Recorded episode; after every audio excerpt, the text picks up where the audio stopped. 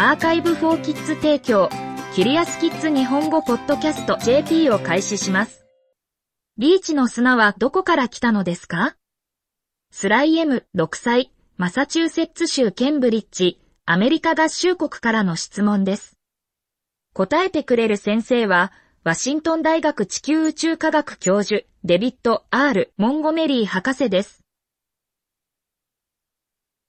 ビーチの砂には、目に見える以上のものがあります。陸と海への壮大な旅について語る物語があります。それは、山がビーチの砂として人生を終えるからです。チャプター1砂の誕生時間が経つにつれて、山は侵食されます。それらが流した泥、砂、砂利、丸石、岩は小川に洗い流され、それらが集まって川を形成します。それらが海に流れ落ちるとき、この堆積物はすべて、自然が作り出す回転剣巻で粉砕されてすり減ります。大きな岩は細かく砕けるので、海に届くもののほとんどは泥です。これらの汁と、沈霊と粘土の粒子は小さすぎて肉眼では認識できません。しかし、あなたは砂の個々の粒を見ることができます。それはほんの少しだけ大きい岩です。次回ビーチに行くときは、一握りの砂を拾ってよく見てください。すべての粒は同じ色ですか？それともカラフルな品揃えですか？それらはギザギザで角張っていますか？それとも滑らかで丸いですか？様々な色の砂は、カーキ潮石、スモーキーホワイトコーツ、グリーンオリビン、ブラック玄武岩などの様々な鉱物に由来します。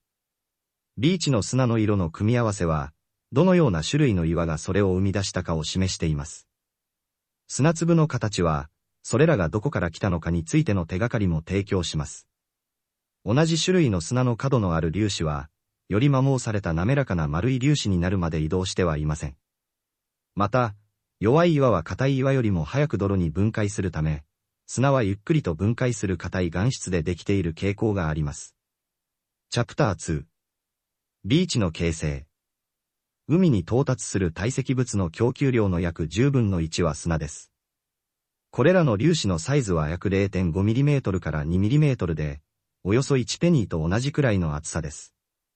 これらの粒子は十分に大きいため、深海に流れ出ることはありません。しかし、ビーチは砂の一時的な停留所に過ぎません。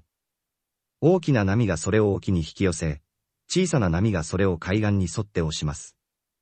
したがって、砂を自然に補充することでビーチを維持することは、ビーチを砂浜として維持するために不可欠です。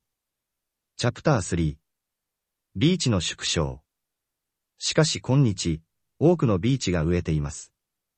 多くのダムが川を流れる砂を閉じ込め、貯水池に積み上げています。全体として、人間の活動は、ダムが邪魔しなければ世界のビーチに行き着くはずの砂の、約半分を切り落としました。しかし、人間は波を止めることはないので、砂浜が洗い流されて補充されないため、海岸線が侵食されます。これは、世界中の多くのビーチがゆっくりと、しかし確実に縮小していることを意味します。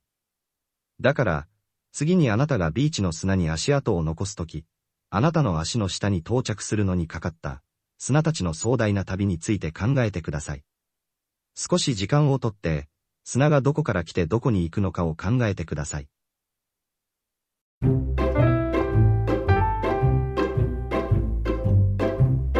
キリアスキッズ日本語ポッドキャスト JP を終わります。この記事はクリエイティブコモンズライセンス CCL の下でザ・カンバセーションと各著作者からの承認に基づき再発行されています。日本語訳はアーカイブフォーキッズの翻訳責任で行われています。ウェブサイトでオリジナルの記事を読めます。